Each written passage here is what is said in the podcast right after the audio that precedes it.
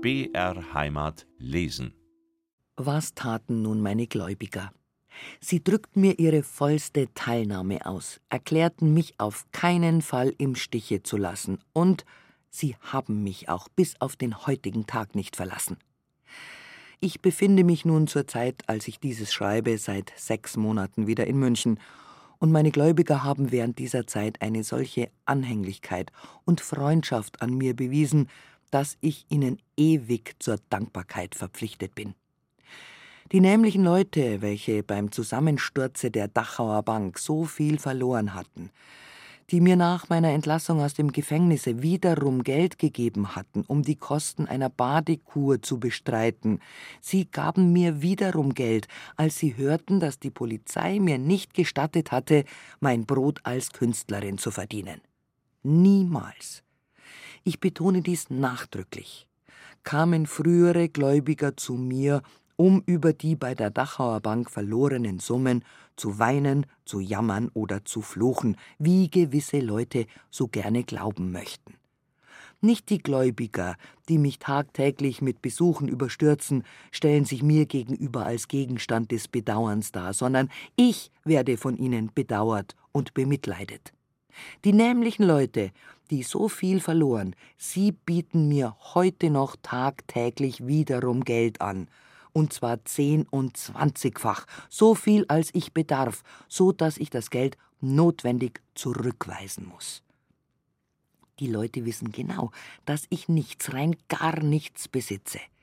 Sie wissen genau, dass ich vergantet wurde, dass ich für geliehene Gelder auch nicht die geringste Sicherheit oder Garantie bieten kann. Übrigens sage ich Ihnen dies auch ausdrücklich, um ja auch nicht den geringsten Schein von Irrtum aufkommen zu lassen.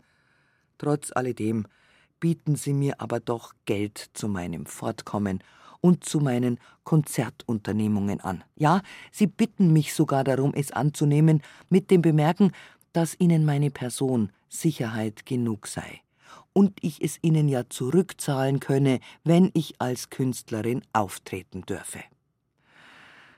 Da ich aber doch unmöglich immerfort von der Unterstützung meiner Gläubiger leben konnte, ich auch zu stolz hiezu gewesen wäre, andererseits aber die Polizeibehörden meinem Verdienste hindernd in den Weg traten, so musste ich weitere Pläne für meine Zukunft entwerfen. Fürs Erste schloss ich mich einem Wiener Theateragenten, welcher mit mir in München unterhandelte und mich bestürmte, dass ich in Wien in Kempnys Orpheum als Deklamatrice auftreten möchte, einen Kontrakt ab.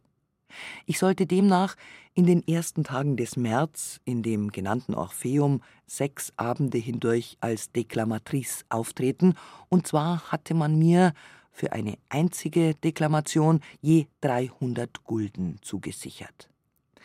Durch die Berliner Affäre gewitzigt, hatte ich mir aber in dem Kontrakte ausbedungen, dass ich die Erlaubnis der dortigen Polizeibehörde in Händen haben müssen. Die letzten Tage des Januar erhielt ich nun vom Theateragenten Bichler mehrere Briefe, worinnen versichert war, dass meinem Auftreten in Wien von Polizei wegen nichts im Wege stehe. Dass es aber bei dieser Behörde nicht Usus sei, eine desfallsige Erlaubnis schriftlich zu dokumentieren. Hierüber beruhigt, glaubte ich nun endlich auf dem Standpunkte anderer Menschenkinder angelangt zu sein, welche ihr Brot ehrlich verdienen dürfen. Weit gefehlt. Acht Tage vor meinem angekündigten Auftreten in Wien berichtete die dortige Presse mit den obligaten, mehr oder weniger höhnischen Randbemerkungen, dass Direktor Kempney auf die Polizeidirektion zitiert und ihm da selbst die Eröffnung gemacht worden sei, wenn er nicht sofort jede Beziehung mit Adele Spitzeder in München abbreche, so würde man ihm die Konzession entziehen. Ob an Direktor Kempney derartiges Polizeigebot gelangt ist, weiß ich nicht. Jedenfalls hat Direktor Kempney die nötigen Schritte zur Erlangung der Erlaubnis nicht getan. Ich selbst habe dem Herrn Kempney gegenüber erklärt, dass ich zur Erfüllung meines Kontrakts bereit sei. Dieser Kontrakt wird ein Gegenstand eines Rechtsstreites, welchen für mich der berühmte Wiener Advokat Dr. Niuda führt. Auch bezüglich der Verfügungen der Berliner Polizeibehörde bin ich nun nachträglich klagbar aufgetreten. Meine Vertretung dort selbst übernahm der Berliner Anwalt Dr. Munkel, welcher seinerzeit den Grafen Arnim verteidigt hatte. Dieser Prozess ist nun in der Schwebe und ist dessen Ausgang nach den Bestimmungen des Freizügigkeitsgesetzes und da ich niemals unter Polizeiaufsicht gestellt wurde, wohl zweifellos zu meinen Gunsten. Übrigens habe ich bereits schon den Entschluss gefasst, keine Bühne mehr zu betreten, sondern mich ganz und gar der Musik zu widmen und mich von meinem Kompositionstalente, das von vielen Kapellmeistern anerkannt wurde, zu ernähren. Meine Gläubiger haben mir das Geld gegeben, um meine Kompositionen instrumentieren und mit einer Kapelle erproben zu können. Und da die Zahl meiner Kompositionen bereits 77 erreicht hat, so lässt sich leicht an den Fingern abzählen, dass hierfür nicht geringe pekuniäre Opfer gebracht werden mussten. Nicht uninteressant dürfte es für den unbefangenen Leser sein, zu erfahren, dass die Münchner Polizeibehörde sogar meine in geschlossenen Lokalen abgehaltenen Musikproben verdächtig fand. Als ich nämlich beim Pächter des Café Aurora, Herrn Ebbecke in München, mit der Kapelle Die Wittelsbacher meine erste Musikprobe abgehalten hatte, da wurde Herr Ebbecker einige Tage darauf vom Polizeirat Pfister in dessen Büro geladen und eingehend inquiriert, wer bei der Probe zugegen gewesen sei, wer dirigiert habe, ob ich nicht etwa insgeheim ein Konzert gegen Entree gegeben habe. Meine Musikproben zu verbieten, das war mir dann doch zu toll, und ich begab mich deshalb tags darauf zum Polizeipräsidenten Freiherrn von Feilitsch und beschwerte mich hierüber zeigte auch sofort an, an welchem Tage und an welchem Orte ich meine nächste Probe abzuhalten gedenke. Bei dieser Gelegenheit äußerte der Herr Präsident, die Leute gäben mir ja wieder Geld. Oh ja, erwiderte ich. Ich musste sogar schon an die 30 Personen, welche mir Geld geben wollten, zurückweisen. Im Übrigen verstehe ich nicht, dass man mich immer und immer wieder verhindert, mein Brot zu verdienen trotzdem ich ganz und gar nicht unter Polizeiaufsicht stehe. Oder, fragte ich, will vielleicht die Behörde die Kosten meiner Kur und meinen Lebensunterhalt überhaupt bestreiten? Der Herr Präsident war sehr höflich und meinte, ob es denn nicht vielleicht besser wäre, wenn ich München, den Ort, woran sich so viele trübe Erinnerungen für mich knüpften, verlassen würde. Ja, wohin soll ich denn gehen? fragte ich. Gehen Sie doch nach Amerika, erwiderte der Herr Präsident. Danke hierfür, das Wasser hat keine Balken, war meine Antwort. Und ich verabschiedete mich von dem Chef der Münchner Polizei, welcher mir noch die höflichen Worte mit auf den Weg gab Fräulein Spitzeder, ich bedauere Ihre Lage.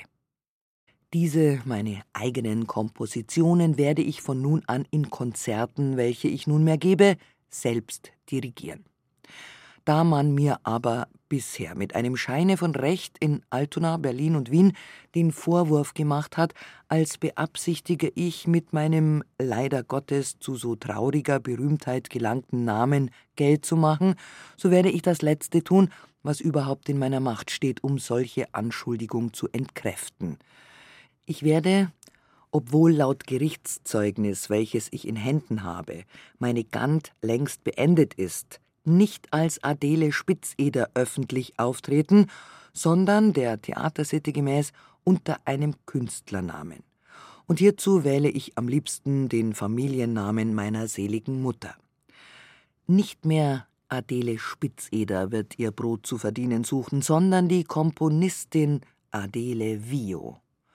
Auf letztere auch Steine zu werfen, wäre charakterlos.